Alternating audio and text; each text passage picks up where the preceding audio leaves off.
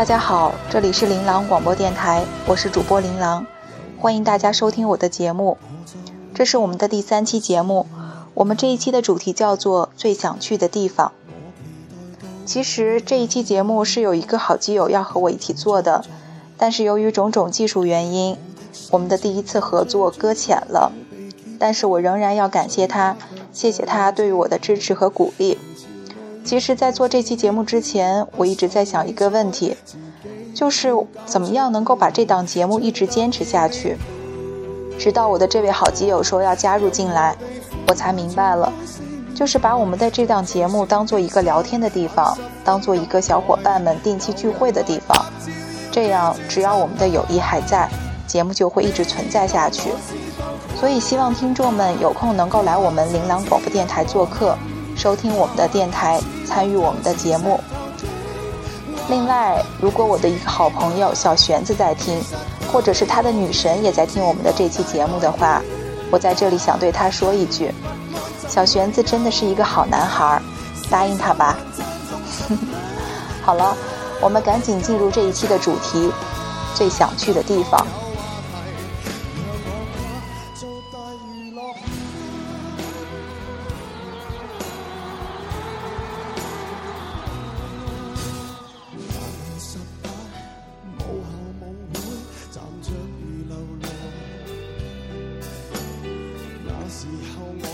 我先说一个我小时候最想去的地方，就是埃及。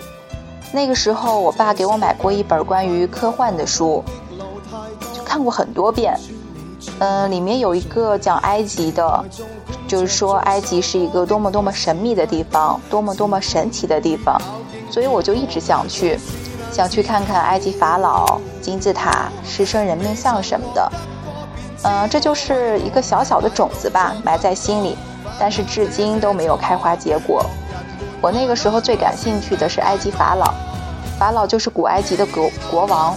这个词的原意是大房子，就是指宫殿。嗯，说到法老呢，就要提到木乃伊。啊，我们一开篇就要这么重口味，请胆小的筒子们跳过这一段啊。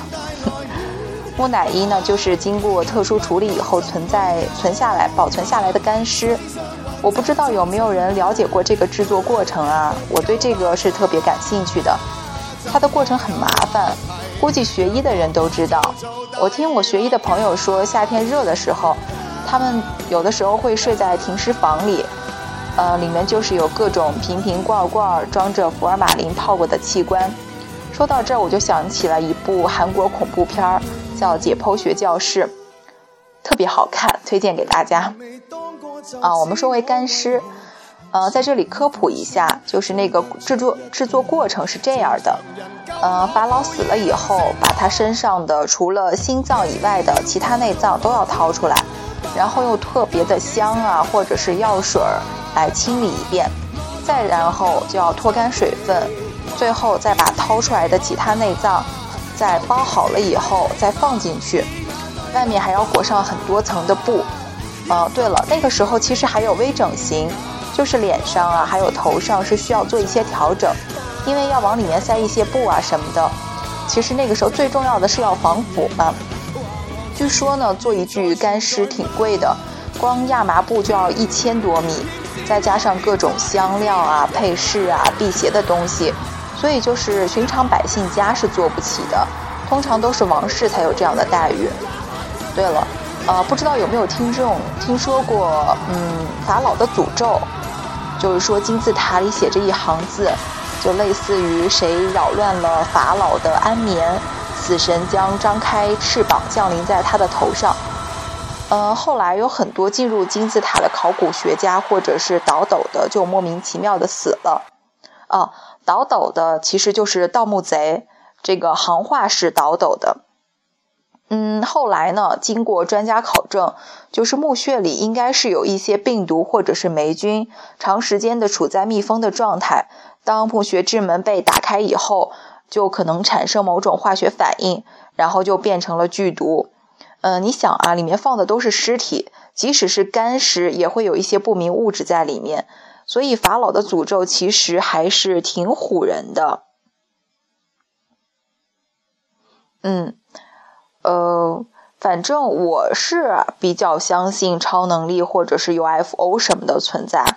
我小的时候确实看过很多关于这种，呃，类似于不解之谜的书，但但我同时也是个无神论者吧？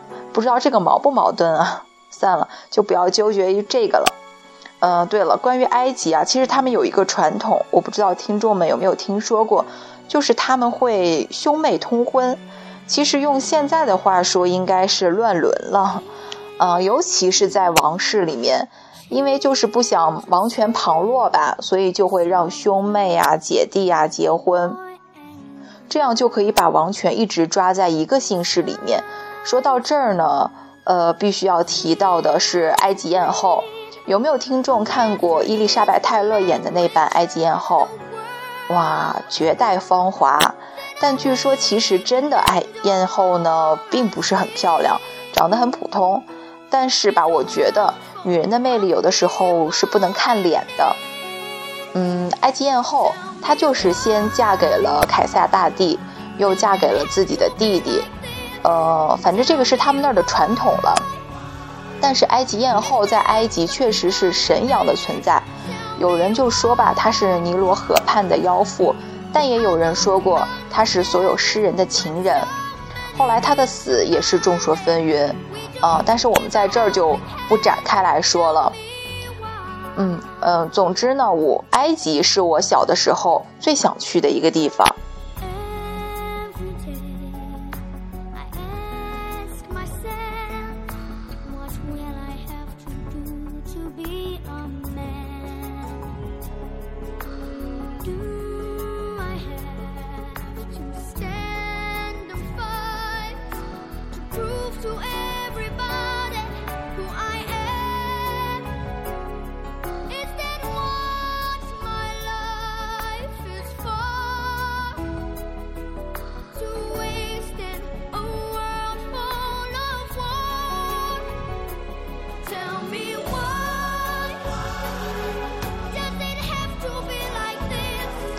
我们现在听到的这首歌呢，是我非常喜欢的一个，嗯，很年轻、很帅的一个歌手唱的。这首歌的名字叫《Tell Me Why》。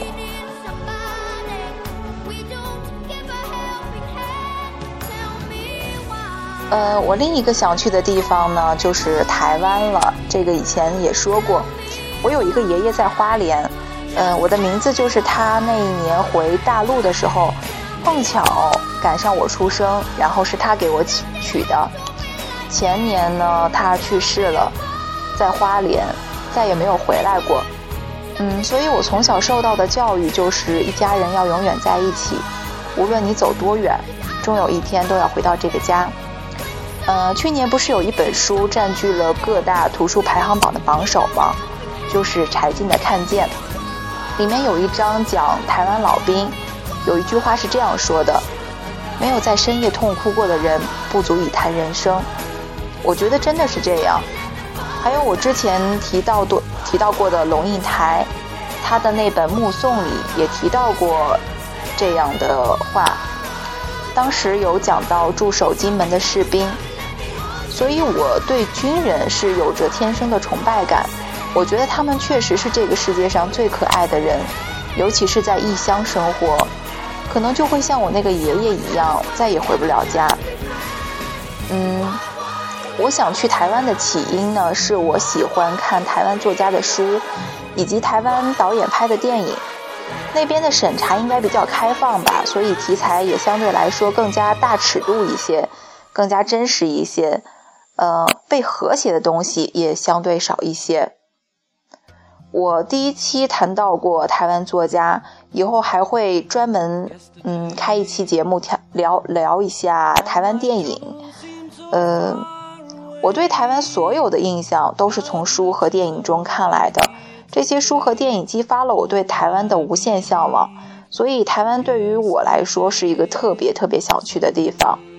嗯，在这我想先推荐一部足以被列入台湾影史的电影。就是孤岭街少年杀人事件，光这一部电影其实就很值得开一期节目来聊一聊了。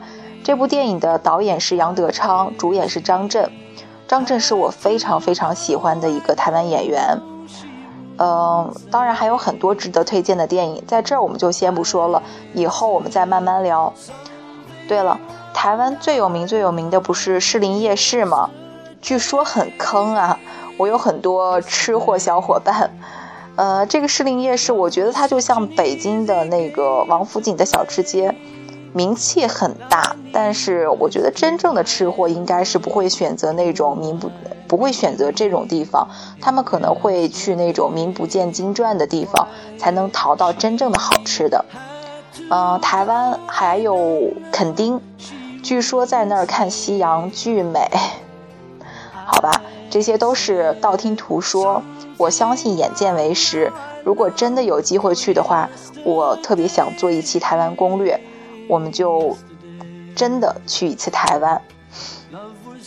那么台湾到此结束。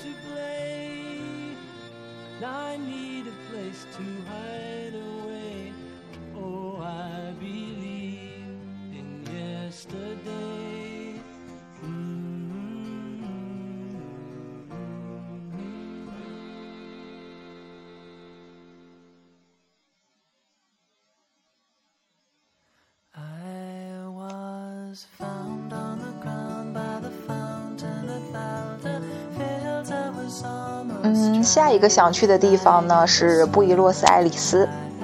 我不是球迷，所以想去阿根廷也肯定不是因为足球了，而是电影。啊，好吧，又是电影。上一期我们有提到过《春光乍泄》，拍摄地点就是布宜诺斯艾利斯。据说后来张国荣和梁朝伟住的那家宾馆被列入了旅游景点。我觉得呢，布宜诺斯艾利斯是一个光听名字就特别美的地方。后来我查了，它是有“南方巴黎”之称的。呃，虽然我是个地理盲吧，但是以前学地理和历史的时候，凡是涉及到布宜诺斯艾利地爱丽丝的地方，我就特别有兴趣，因为我觉得总有一天我会去那儿。哦，对了，布宜诺斯艾利斯有很多的木棉树，我不知道听众听到木棉会想到什么，我呢会想到舒淇的那首诗《致橡树》。呃，我必须是你近旁的一株木棉，作为树的形象和你站在一起，不仅爱你伟岸的身躯，也爱你坚实的位置，足下的土地。呃，其实木棉在台湾种植的非常多，北方基本是看不到的。我反正是没有见到过木棉。哦，对，台湾还有一种树叫做面包树。呃，张小娴不是有一本书是叫做《面包树上的爱情》吗？以前我也不知道面包树是什么，后来查了查才知道，确实是存在一种这种树，叫做面包树。嗯，布宜诺斯艾利斯呢，就是没有其他太多要说的，因为纯粹都是电影情节，我特别想去一次。哦，对了，呃，作为一个地理盲呢，我是前几天看电影的时候才知道尼泊尔和托斯卡纳在哪儿呢。唉，人生过得好狭隘。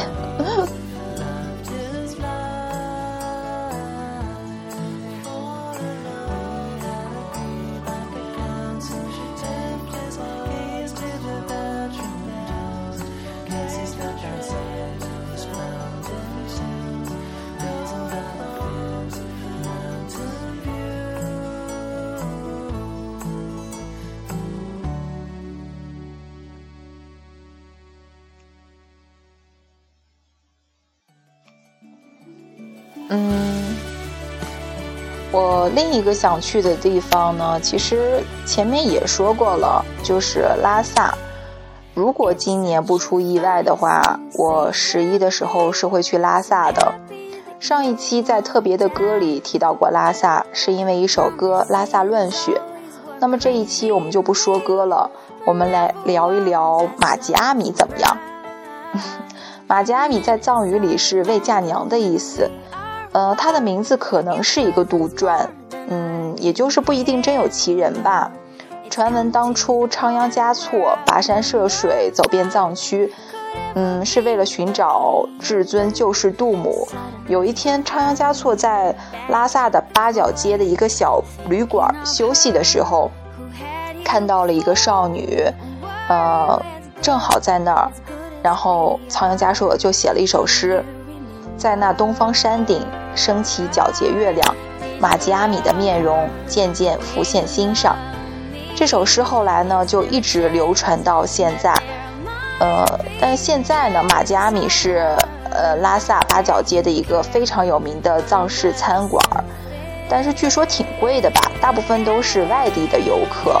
或者是好像是外国的游客，嗯，去拉萨其实最早也是因为知道了仓央嘉措。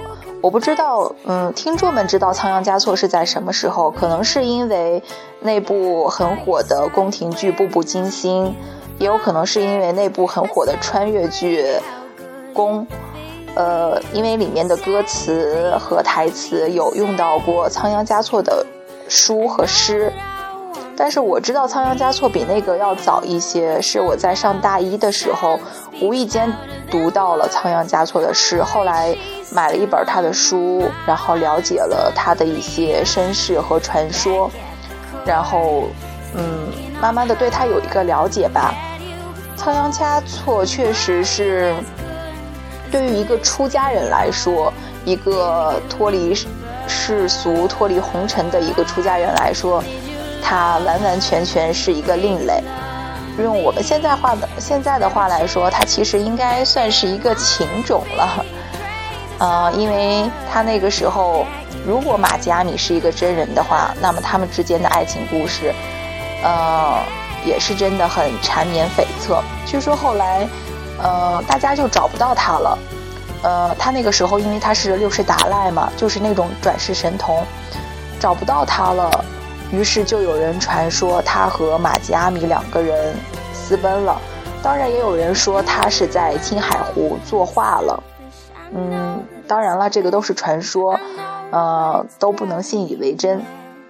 但是也许就是因为这些传说，这些看起来比较虚无缥缈的故事。才让我们对于一个地方有了很多的向往，也许就是像拉萨这样一个地方，我们就会想去看一下布达拉宫，想去看一下青海湖，想去看一下纳木错，想去看一下很美很美的天空。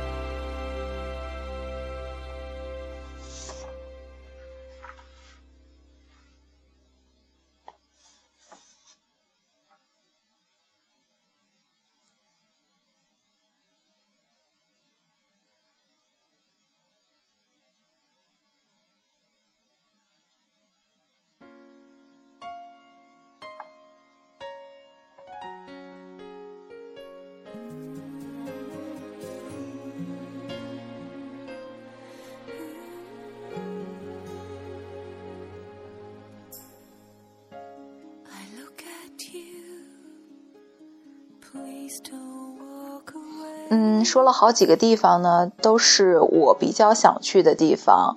我不知道听众们在自己的心中有没有一个最想去的地方，或者有没有一个人是你和他都想要去的地方，或者你想要带上他去的地方。嗯，其实现在的我们呢，去哪儿都不是都不会困难。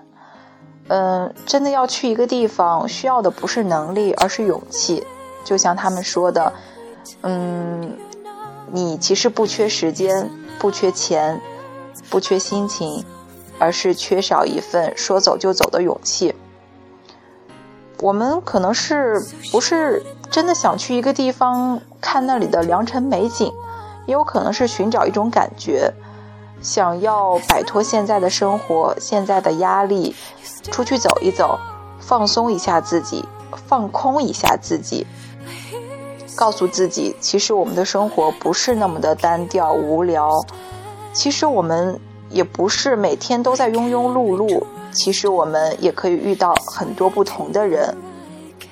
嗯，我希望我们的每一个人都可以真正的了解到我们想出去的意义，不一定是旅行的意义，也有可能是真正的生活的意义。当我们这一期上线的时候，呃，大概就是马上就要过年了，可能是除夕这一天。嗯，很多人有可能是在回家的车上，也许也有人在单位加班，也许还有人在忙着置办年货。但是我相信大家这个时候最想去的地方应该是家吧。嗯，所以在我们这期节目的最后呢，我希望能够送上我们的祝福，就是希望每一个人都可以新年快乐，可以和家人团聚。二零一四年能够。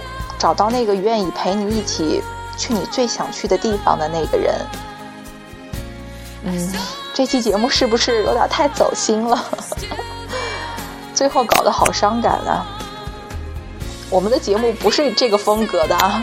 我们再次重申一下，我们的节目是要走欢脱路线的，绝对不是要走感伤路线的。